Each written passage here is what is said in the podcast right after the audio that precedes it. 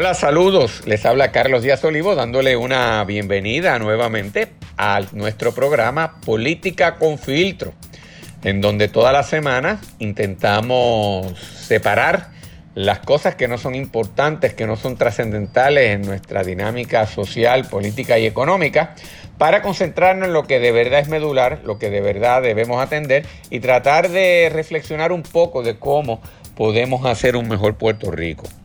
El tema que tenemos en esta edición de Política con Filtro es la política como espectáculo. Hace unos años atrás, el escritor peruano eh, de fama internacional, Mario Vargas Llosa, escribió un ensayo que tituló y publicó en un libro eh, bajo el título de la civilización como espectáculo, donde hacía una reflexión donde prácticamente cada vez el que hacer eh, social a través del mundo es un show, un espectáculo. Pues si nosotros pensamos en lo que ocurre en Puerto Rico y lo analizamos con detenimiento, podríamos añadirle varios capítulos al ensayo de, de, de Mario Vargas Llosa, porque en Puerto Rico la política es un espectáculo.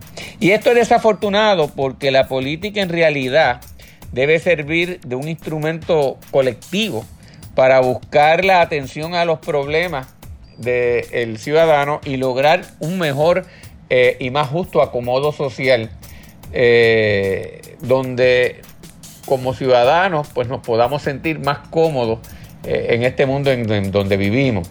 Desafortunadamente nuestra clase política en vez de buscar y enfrentar los problemas y darle soluciones responsables, por lo complejo que es buscar soluciones responsables y por lo antipático que a veces resulta tomar decisiones responsables, prefieren enfocar la política desde el punto de vista de la distracción. Evitan concentrar la atención en lo que es importante, montan un espectáculo, montan un show y con eso, como les digo, desvían la atención de lo importante, tratan de generar simpatías artificiales eh, y digo simpatías artificiales porque no es una simpatía ganada por el buen trabajo ejecutado, por una labor bien hecha, sino por eh, la, distracción y por la proyección de una también falsa simpatía.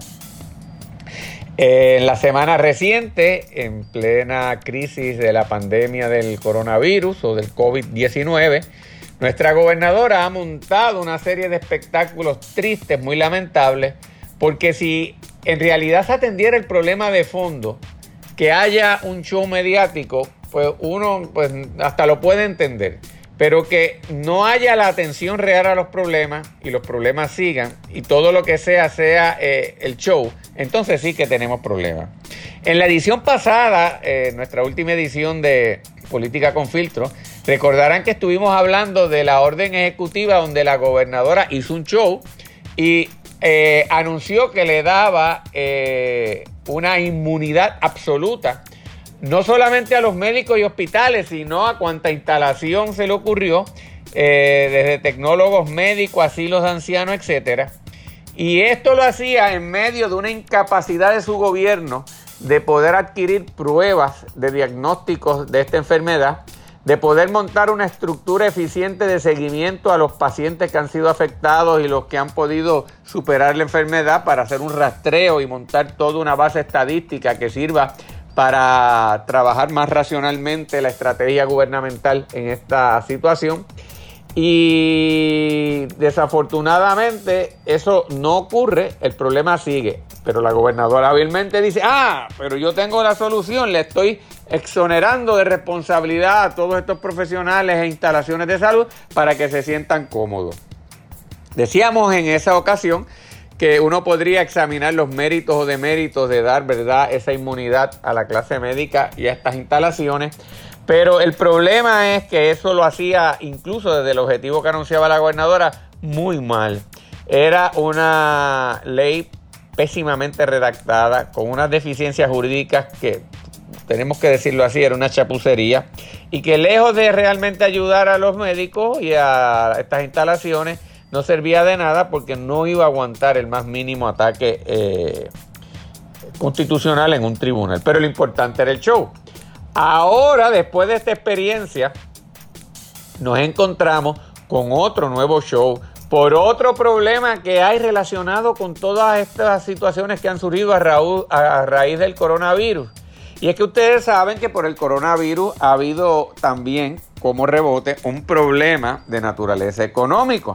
Al tener que cerrar operaciones el sector privado, pues muchos eh, ciudadanos han perdido su empleo o le ha sido paralizado momentáneamente el empleo, pero la cosa es que no están recibiendo los salarios a los que estaban acostumbrados, mientras tanto sus deudas y obligaciones siguen latentes.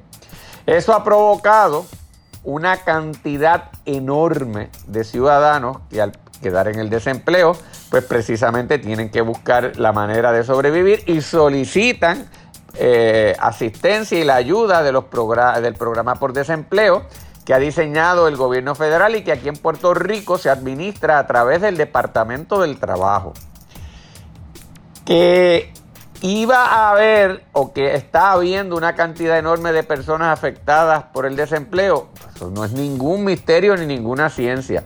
Desde que empezó esto en Estados Unidos, el desempleo ha, ido creciendo de una situación en donde prácticamente no existía eh, eh, desempleo desde el punto de vista estadístico. El desempleo se ha incrementado a niveles casi de épocas de depresión o de la gran recesión. Y por consiguiente ha habido un aumento exponencial de solicitudes de desempleo en Estados Unidos. Pues es obvio que en Puerto Rico, que la situación económica desde antes era peor que Estados Unidos, ahora con esta crisis, pues en vez de mejorar también iba a continuar empeorando y que iba a tener que haber muchísimas solicitudes de desempleo y que el Departamento del Trabajo iba a tener también que tramitar todas estas ayudas para los desempleados y personas afectadas económicamente que el Congreso Federal y el presidente de Estados Unidos han aprobado. Pues mire, resulta que eh, desde hace más de 40 días, desde que empezó el cierre eh, que decretó la gobernadora con su primera orden ejecutiva, eh, el portal electrónico para solicitar las ayudas de desempleo pues no funcionaba. La gente llamaba por teléfono y estaba horas y no los atendían. Pues esto seguía así. Ahora, para poder desembolsar las ayudas, eh, este departamento contrató los servicios de una empresa en el área de tecnología, que es la empresa Evertech, y su sistema colapsó. Y así lo tuvo que reconocer la señora secretaria de ese departamento, Briseida eh, Torres Reyes, eh, Briseida Torres Reyes, y señalar que el público tenía que tener paciencia en lo que esto eh, se atendía y se solucionaba. Cuando usted le dice que tiene que tener paciencia, es que no va a haber solución inmediata, que no tiene solución inmediata y que usted espere a ver cuándo se arregla la cosa. Y esto francamente eh, es lo problemático. Oiga, hay que reconocer, por lo que dije anteriormente, que esto iba a ser difícil de procesar cientos de miles de solicitudes de cantazo con una población desesperada, no es fácil de tramitar. Pero entonces sabía que iba a ocurrir, estaba ocurriendo el problema. Usted tiene que tener planes alternos. Usted si el sistema se cae, porque estas cosas ocurren, la tecnología falla, usted tiene allí un tropel de empleados públicos en el Departamento del Trabajo y en el resto del gobierno, muchos de los cuales ahora no están ni siquiera trabajando. Pues usted entonces tiene que activar una serie de turnos, si la tecnología no funciona, con personas físicamente allí presentes, ya sea recibiendo un público de manera segura y controlada, y por tal vez por cita, o estableciendo unos bancos de teléfono las 24 horas con todo ese personal. Pero oiga usted, nada de esto. Bueno, pues ante esa situación que tenía que atenderse y que esos beneficios que el gobierno federal ya los puso y los tiene Puerto Rico y no los puede desembolsar, Oiga, mire lo que hizo la gobernadora. No es que contrató a nadie para solucionar esto, solucionar esto. No es que amplió los turnos para recibir al público. No es que estableció un banco de teléfono para hacer la, la, situación más fácil de acceso por parte de los ciudadanos. No. La gobernadora resulta que se presentó físicamente en el de estructura, en el edificio del Departamento del Trabajo. Oiga usted, un edificio que ahora mismo está virtualmente vacío porque hay un cierre de, operación y la mayoría de los empleados no están trabajando. Pues ella fue allí a dar un show. Y digo que fue a dar un show porque la gobernadora allí simplemente lo que señaló es que está preocupada por la situación que está eh, atravesando, ¿verdad? El, el, sistema, el Departamento del Trabajo y que esa situación es inaceptable. ¿Me puedes creer eso? Que la gobernadora fue físicamente al Departamento del Trabajo para decir que la situación es inaceptable. Es decir, no fue allí a anunciar la solución al problema. No fue allí a, decir que se ha contratado otra empresa para que atienda esto. No fue allí ni siquiera a decir qué iba a hacer con la secretaria, porque le preguntaron específicamente si la señora secretaria seguía gozando de su confianza y la gobernadora ni eso contestó. Lo importante era dar un show, dar la impresión que estaba preocupada, que de verdad le está metiendo mano al problema, pero mire, no es verdad, porque ¿qué adelantamos? ¿Qué se solucionó? ¿Estamos después de la visita de la gobernadora mejor que lo que estábamos antes? La contestación es que no. Nuevamente, es la política como un show, la política como un espectáculo. Pero ese no fue el único show que la señora gobernadora nos ha dado en días recientes. Mire, eh, hace unos días atrás, el presidente de la Comisión de Finanzas del Senado de los Estados Unidos, eh, Charles Grassley, envió una comunicación a la gobernadora pidiendo la información sobre 13 puntos y haciendo toda una serie de acusaciones eh, específicas y con un detalle inusual sobre toda una serie de situaciones que han ocurrido en Puerto Rico, muchas de ellas cuestionables, desde el huracán María hasta el manejo de la pandemia. Eh, yo incluso en el, este periódico El Nuevo Día he escrito eh, y he llamado la atención que esto era una gestión de encargo de, que se trabajó con el senador de parte de intereses políticos en Puerto Rico, que lejos de ayudar lo que busca también es crear cizaña y destruir en vez de construir. Pero desafortunadamente así es que se mueve la política.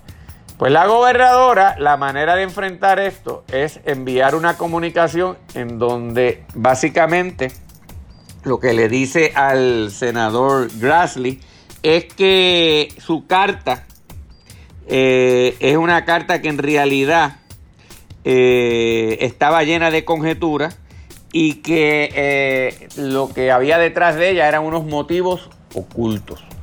Apenas la gobernadora contestó las preguntas que Grassley le hizo. Y envía eso y dice aquí está la carta y la dio a conocer y la circuló públicamente. Nuevamente un show. ¿Por qué digo que es un show? Porque mire, si en efecto, y yo en eso coincido con la gobernadora, había motivos ocultos eh, con la comunicación de Grassley, había unos intereses eh, mezquinos eh, de puertorriqueños detrás de esa comunicación que lejos de servir a Puerto Rico nos crea mayores problemas y pone en riesgo hasta ayudas federales, usted va de frente y denuncia y denuncia a las personas que están detrás y denuncia a Grassley y ante todo Estados Unidos por hacer un mal uso de sus facultades y defiende entonces el honor de Puerto Rico, defiende la verdad y desenmascara a los que están detrás de esta infamia. Pero ahora no hizo eso, hizo una expresión por encimita en la carta y eh, eh, contestó unas generalidades.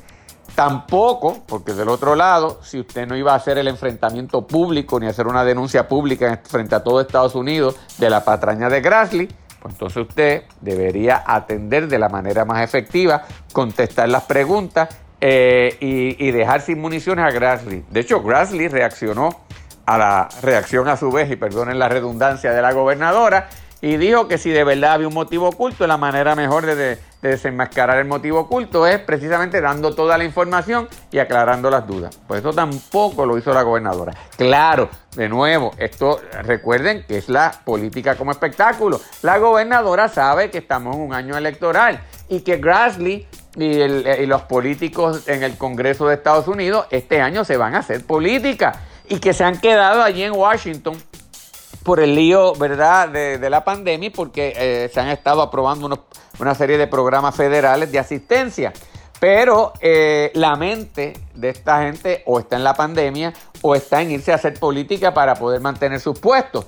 Y, realmente no está en venir a, atender cosas particulares de Puerto Rico y menos si el, senador ve que Puerto Rico eh, a través de su gobernadora no atendía sus preguntas, citar allí a una vista pública en la comisión y, allí este, cuestionar lo que está ocurriendo en Puerto Rico. ¿Por qué? Porque no hay tiempo en un año electoral para eso, están haciendo política. La gobernadora lo sabía pero también sabe que ella tiene un reto de primarias aquí en Puerto Rico. Por lo tanto, lo importante era darle show y lucir como una bravita.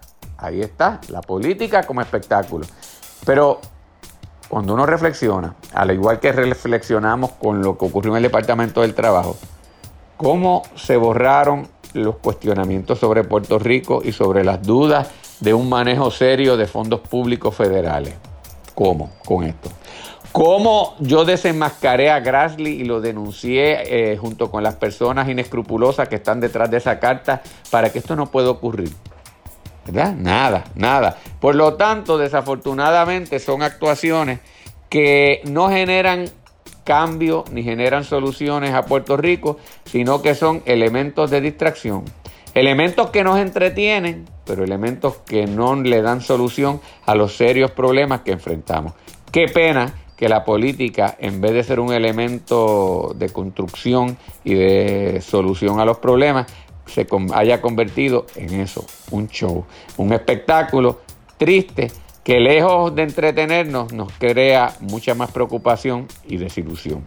Esperemos que este tipo de cosas se pueda erradicar y que por fin tengamos en nuestro liderato político gente que de verdad, lejos de dar un show, atienda la sustancia y le busque solución a nuestros problemas. Bueno, hemos llegado amigos y amigas a la parte final de este programa. Se despide nuevamente de ustedes Carlos Díaz Olivo y será hasta una nueva edición de Política con Filtro. Saludos.